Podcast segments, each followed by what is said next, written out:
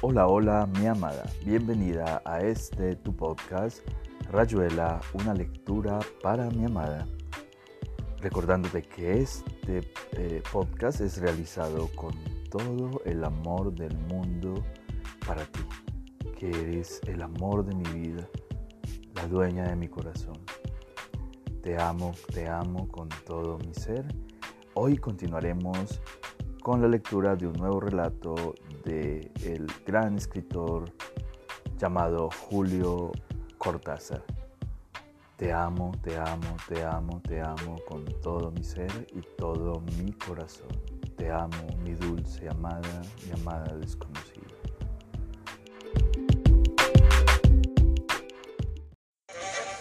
Breve curso de oceanografía. Observando con atención un mapa de la luna, se notará que sus mares y ríos distan mucho de tener comunicación entre sí.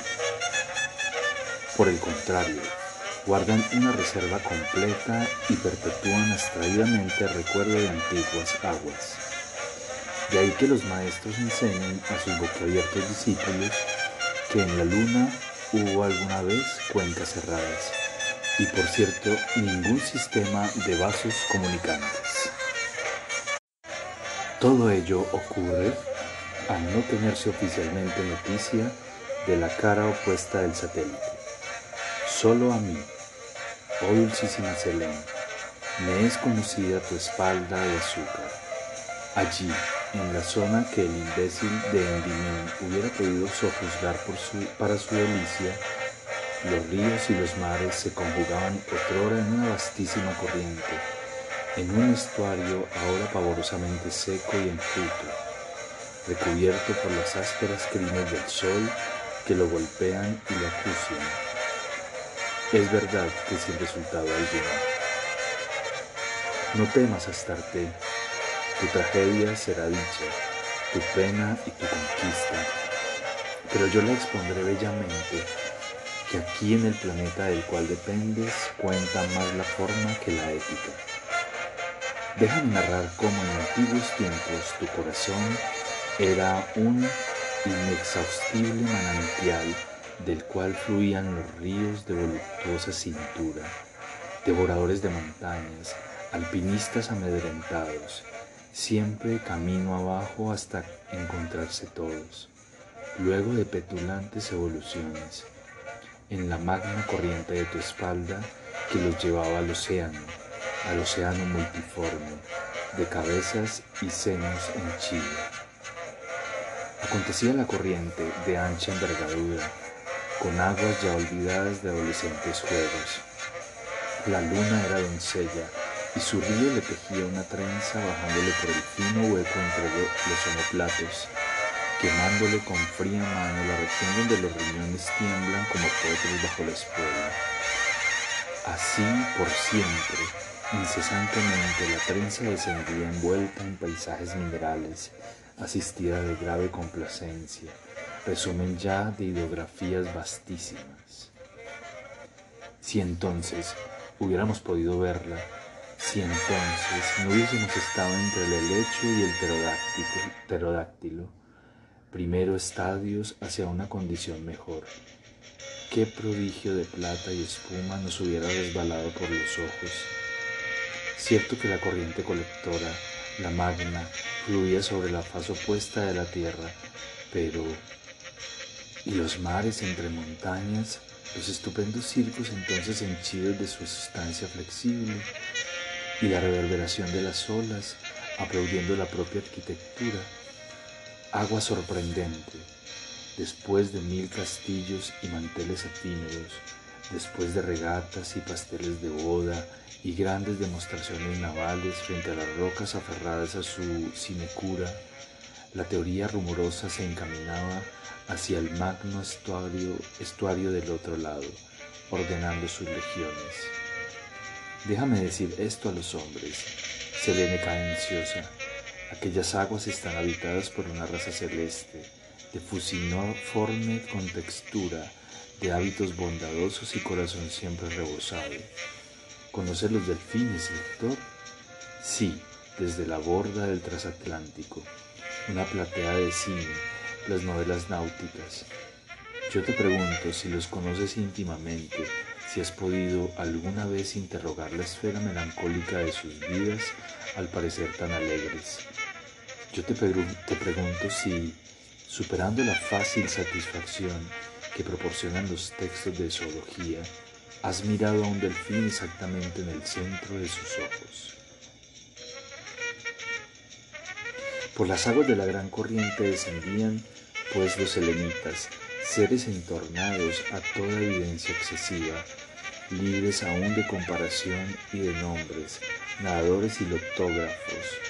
A diferencia de los delfines, no saltaban sobre las aguas, sus lomos indolentes ascendían con la pausa de las olas, sus pupilas vidriadas contemplaban en perpetua maravilla la sucesión de volcanes humeantes en la ribera. Los glaciares cuya presencia anunciaba de pronto en el filo de las aguas como manos viscosas, buscando el vientre por debajo y furtivamente. Y huían entonces de los glaciares en busca de la tibieza que la corriente conservaba en sus profundas napas de crudo azul. Es esto lo más triste de contar, es esto lo más cruel que la corriente colectora olvidase un día la fidelidad a su cauce, que por sobre la fácil curvatura de la luna creara una húmeda tangente de rebeldía, que se desplazara apoyada en el espeso aire, rumbo al espacio y a la libertad. ¿Cómo narrarlo sin sentir en las vértebras un acorde de agria disonancia? Por sobre el aire se alejaba la corriente, proyectándose una ruta de definido motín, llevando consigo las aguas de la luna desgarrada de asombro, repentinamente desnuda y sin caricias. Pobres selenitas, pobres tibios y amables selenitas, sumidos en las aguas, nada sabían de su sideral derrota, tan solo uno, abandonado por haberse quedado atrás repentinamente solo y enjuto en medio del cauce de la gran corriente. Podía lamentar ya tan incierto destino. Largo tiempo estuvo el selenita viendo alejarse la corriente por el espacio. No se atrevía a separar de ella sus ojos, porque empequeñecía por momentos y apenas semejaba una lágrima en lo alto del cielo. Después el tiempo giró sobre su eje y la muerte fue llegando despacio hasta apoyar con dulzura la mano sobre la combada frente del abandonado. Y a partir de ese instante comenzó la luna a ser tal como le enseñan los tratados. La envidiosa tierra, oh Selene, lo diré aunque te opongas por temor a un más severo castigo, era la culpable. Concentrando innumeras reservas de su fuerza de atracción, en la cumbre del Kilimanjaro. Era ella, planeta infecto que había arrancado a la luna su trenza poliforme. Ahora, abierta de par en par, la boca en una muñeca sedienta, esperaba el arribo de la vasta corriente, ansiosa por adornarse con ella y esconderse bajo el líquido cosmético la falta que sus habitantes conocemos de sobra. ¿Diré algo más? Triste, triste es asistir al arribo de aquellas aguas que se aplastaron contra el suelo como un chasquido opaco para tenderse después como babas de vómito, sucias de la escoria primitiva, aposentándose en los abismos de donde el aire huía con estampidos horrendos. Oh, Astarte, mejor es callar ya, mejor es acodarse en la borda de los buques cuando la noche es tuya, mirando los delfines que saltan como peonzas y vuelven al mar, reiteradamente saltan y retornan a su cárcel, y ver, Astarte tristísima, cómo los delfines, delfines saltan por ti buscándote, llamándote, cómo se parecen a los selenitas, raza celeste de fusiforme con textura, de hábitos bondadosos y corazón siempre rebosado rebosado ahora de sucia resaca y apenas con la luz de tu imagen, que en pequeñísima perla fosforece para cada uno de ellos en lo más hondo de su noche.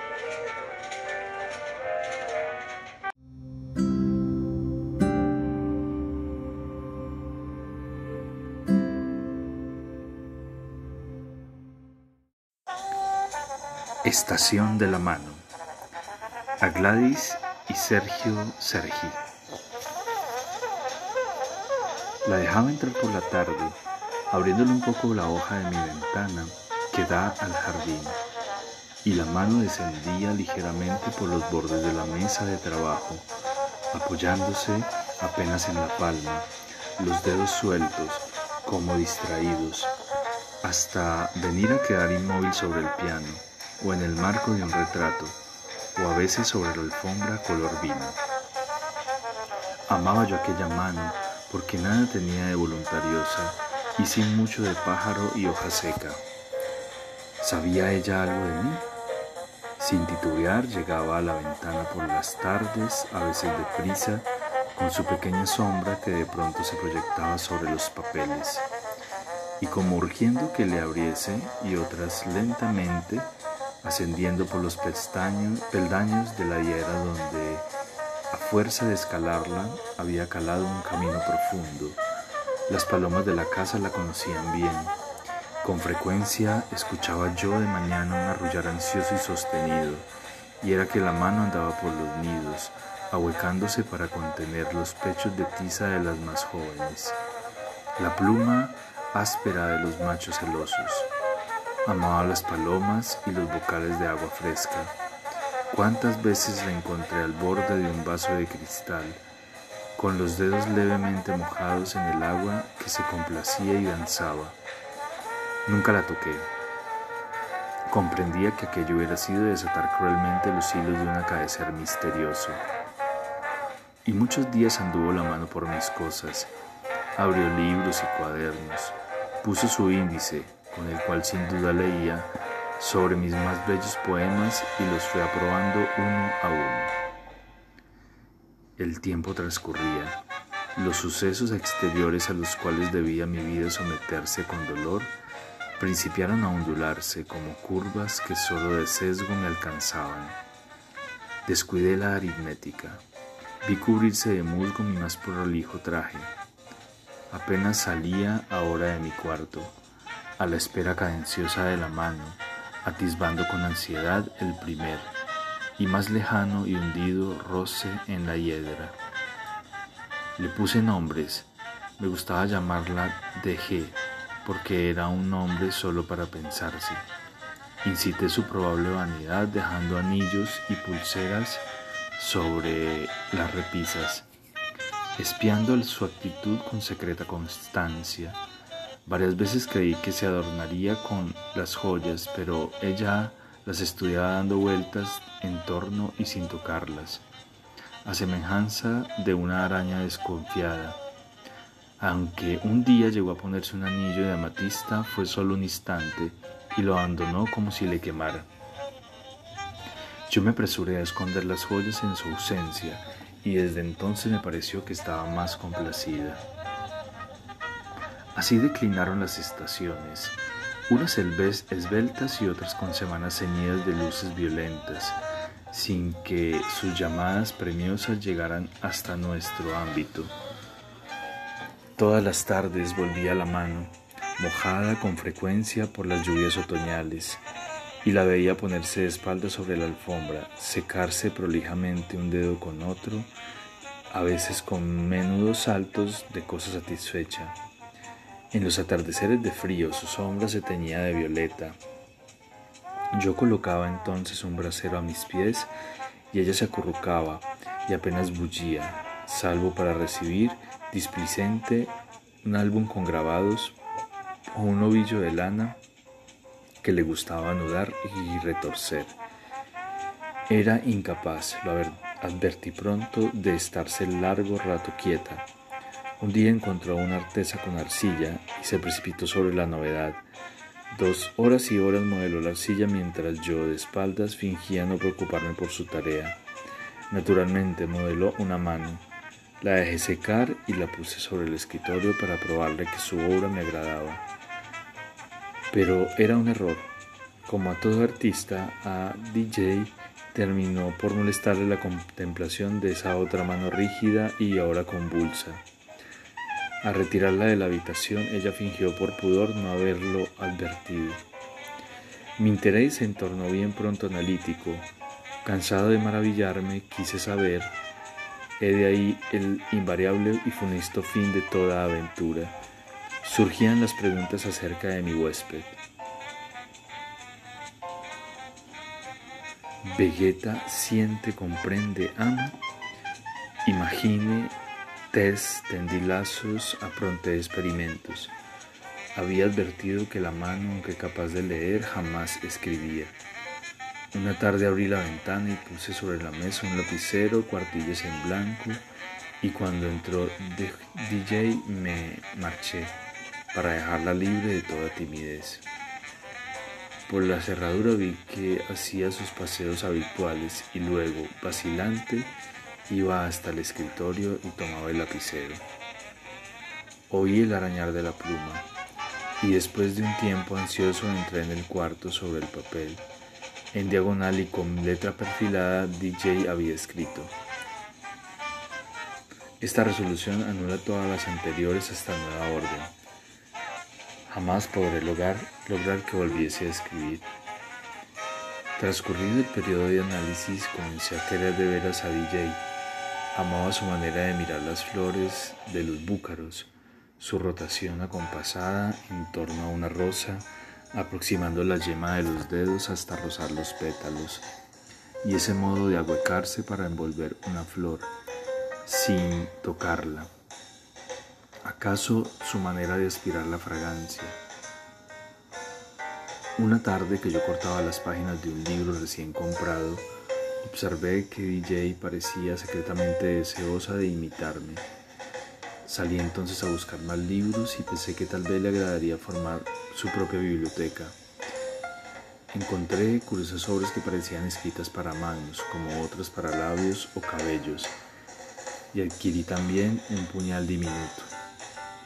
Cuando puse todo sobre la alfombra, su lugar predilecto, DJ lo observó con su cautela acostumbrada.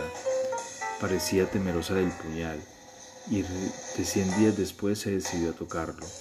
Yo seguía cortando mis libros para infundirle confianza. Y una noche he dicho que solo al alba se marchaba llevándose las sombras. Principió ella a abrir sus libros y separar las páginas. De pronto se empeñó con una destreza extraordinaria. El puñal entraba en las carnes blancas u opalinas con gracia centelleante Terminaba la tarea, colocaba el cortapapel sobre una repisa, donde había acumulado objetos de su preferencia, lanas, dibujos, fósforos usados, un reloj de pulsera, montoncitos de ceniza, y descendía para acostarse de bruces en la alfombra y principiar la lectura. Leía a gran velocidad, rozando las palabras con un dedo. Cuando hallaba grabados, se echaba entera sobre la página y parecía como dormida. Noté que mi selección de libros había sido acertada. Volvía una y otra vez a ciertas páginas. Etude de Mains de Gautier, un lejano poema mío que comienza, Poder tomar tus manos, Legan de Crin de Reverdy, y colocaba hebras de lana para recordarlas. Antes de irse, cuando yo dormía, ya en mi diván encerraba sus volúmenes en un pequeño mueble que a tal propósito le destiné. Y nunca hubo nada en desorden al despertar. De esta manera, sin razones, plenamente basada en la simplicidad del misterio, convivimos un tiempo de estima y correspondencia. Toda indignación superada, toda sorpresa abolida, que acaecer total de perfección nos contenía. Nuestra vida, así, era una alabanza sin destino, canto puro y jamás presupuesto. Por mi ventana entraba DJ y con ella era el ingreso de lo absolutamente mío, rescatando al fin la limitación de los parientes y las obligaciones recíproco en mi voluntad de complacer a aquella que de tal forma me liberaba. Y vivimos así por un tiempo que no podía contar, hasta que la sanción de lo real vino a incidir en mi flaqueza, ardida de celos por tanta plenitud fuera de sus cárceles pintadas. Una noche soñé, DJ se había enamorado de mis manos, la izquierda sin duda, pues ella era diestra, y aprovechaba mi sueño para raptar a la amada cortándole de mi muñeca con el puñal. Me desperté aterrado, comprendiendo por mi primera vez la locura de dejar un arma en poder de aquella mano. Busqué a DJ aún batido por las turbias aguas de la visión. Estaba acurrucada en la alfombra y en verdad parecía atenta a los movimientos de mi siniestra. Me levanté y fui a guardar el puñal donde no pudiera alcanzarlo, pero después me arrepentí y se lo traje, haciéndome amargos reproches. Ella estaba como desencantada y tenía los dedos entreabiertos en una misteriosa sonrisa de tristeza. Yo sé que no volverá más. Tan torpe conducta puso en su inocencia la altivez y el rencor. Yo sé que no volverá más. ¿Por qué reprochármelo? Palomas, clamando allá arriba por la mano que no retorna a acariciarlas. ¿Por qué afanarse así, Rosa de Flandes, si ella no te incluirá ya nunca en sus dimensiones prolijas? Haced como yo, que he vuelto a sacar cuentas, a ponerme mi ropa, y que paseo por la ciudad el perfil de un habitante correcto. Y aquí termina Rayuela, una lectura para mi amada. Espero este episodio haya sido de tu agrado. Te amo, te amo, mi dulce amada, amor de mi vida. Te amo, te amo. Espera nuestro próximo episodio. Hasta pronto, te amo. Te amo.